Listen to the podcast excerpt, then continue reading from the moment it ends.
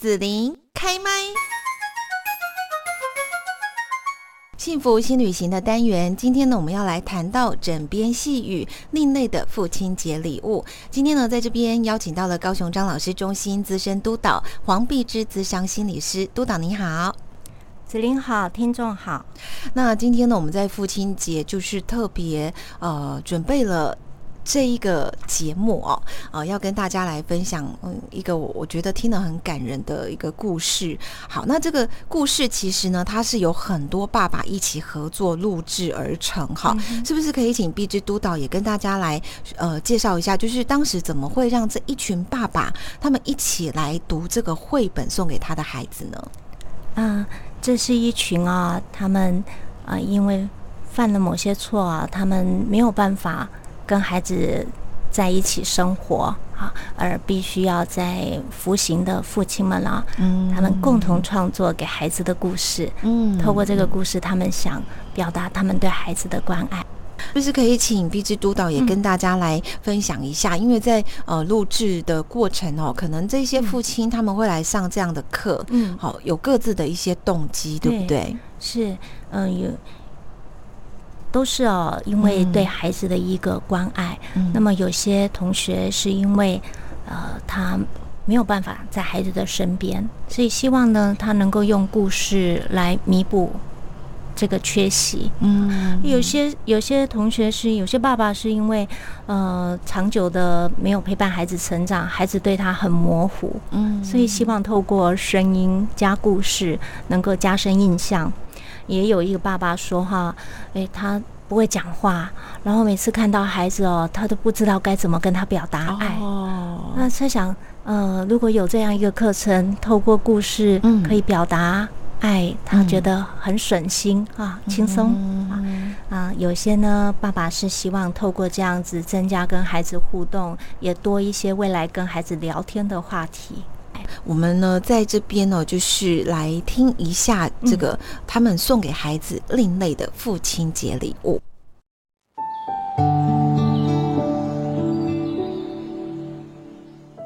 枕边细语为爱朗读，书名《咕叽咕叽》，作者陈志远，信宜出版社。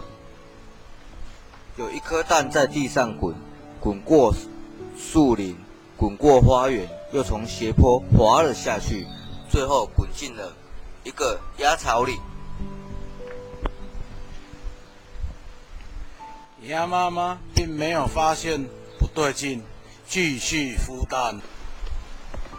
有一天，蛋破了，第一颗蛋孵出的是一只有蓝点的小鸭，叫蜡笔。第二颗是一只有条纹的小鸭，叫斑马；第三颗是一只黄色的小鸭，叫月光；第四颗孵出的是一只全身蓝绿色的小怪鸭，嘴里还一边不停地发出咕叽咕叽的叫声，所以就叫做咕叽咕叽。鸭妈妈教小鸭们划水、跳水和鸭子走路。咕叽咕叽，总是学得最快最好，而且长得比其他的小鸭更大更壮。不管长得怎么样，鸭妈妈都一样爱它们。有一天，湖里冒出了三只长得很像咕叽的动物。三只鳄鱼咧嘴笑着，笑得全世界的人都知道它们有一张大尖牙。三只鳄鱼张开大嘴说。看，这里有一只笨鳄鱼，它在学美味可口的鸭子走路，哭唧哭唧大叫。我不是鳄鱼，我是鸭子。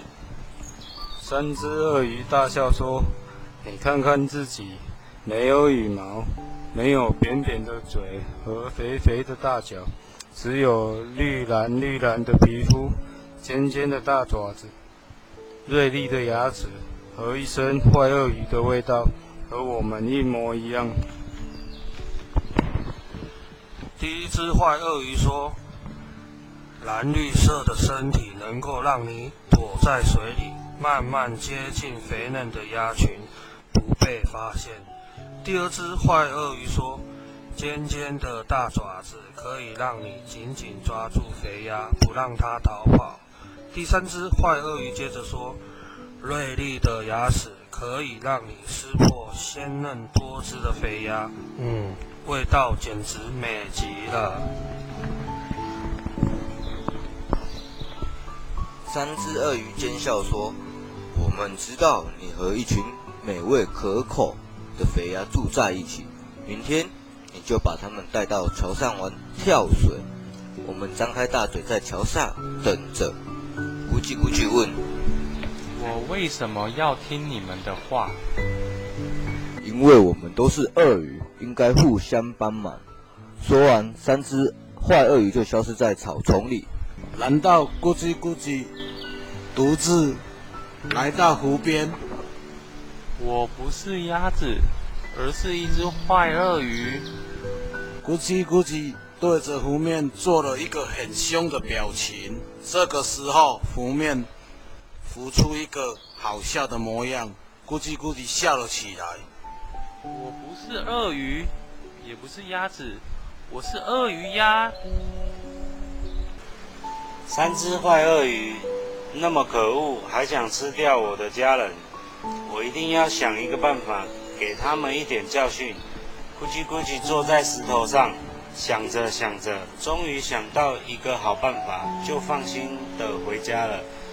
那天晚上，三只坏鳄鱼一边磨着大尖牙，一边想着美味的肥鸭，准备明天好好大吃一顿。第二天。咕叽咕叽，依照三只鳄鱼的指示，带着鸭群来到桥上，准备玩跳水。三只坏鳄鱼在桥下张开大嘴，等着肥鸭跳下水。没想到跳下去的并不是鸭子，而是三块又硬又大的石头。三只坏鳄鱼张开嘴，大力用大嘴用力一咬。可啦可啦，牙牙齿全碎了。三只坏鳄鱼痛到拔腿就跑，一溜烟全都跑得不见踪影了。咕叽咕叽救了所有的鸭子，大家高兴地举起咕叽咕叽，围绕着湖畔跳舞。咕叽咕叽成为鸭子心目中的大英雄。从此以后，咕叽咕叽和鸭妈妈蜡笔。斑马、月光继续一起生活，一天比一天更勇敢、更强壮，成了一只快乐的鳄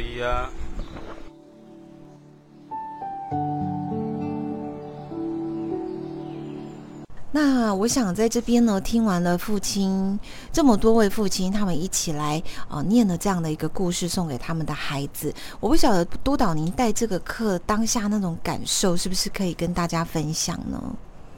嗯，这个是一种啊另类的力量啊，就是你发现说一群哦这么样，平常看起来很呃粗犷，或者是说呃。很严肃的父亲们，他们能够收拾起这个严肃的一面啊，然后用一个比较轻柔的、活泼的呃状态来念故事啊，他们做的比想象中的还好。嗯，我我在过程当中啊，其实除了惊喜哦，还非常的赞叹啊，原来人都是很有潜能的。嗯，是，而且对于他们对孩子的那一份爱，我觉得还蛮感动的。是啊，呃，这也是一种啊远距离啊，因为远距离啊没有办法在身边守护。对，但是远距离就不等于我们没有办法传递爱，所以这些父亲们他们透过这样的方式来传递远距离的爱。嗯，而且呃，在录制的。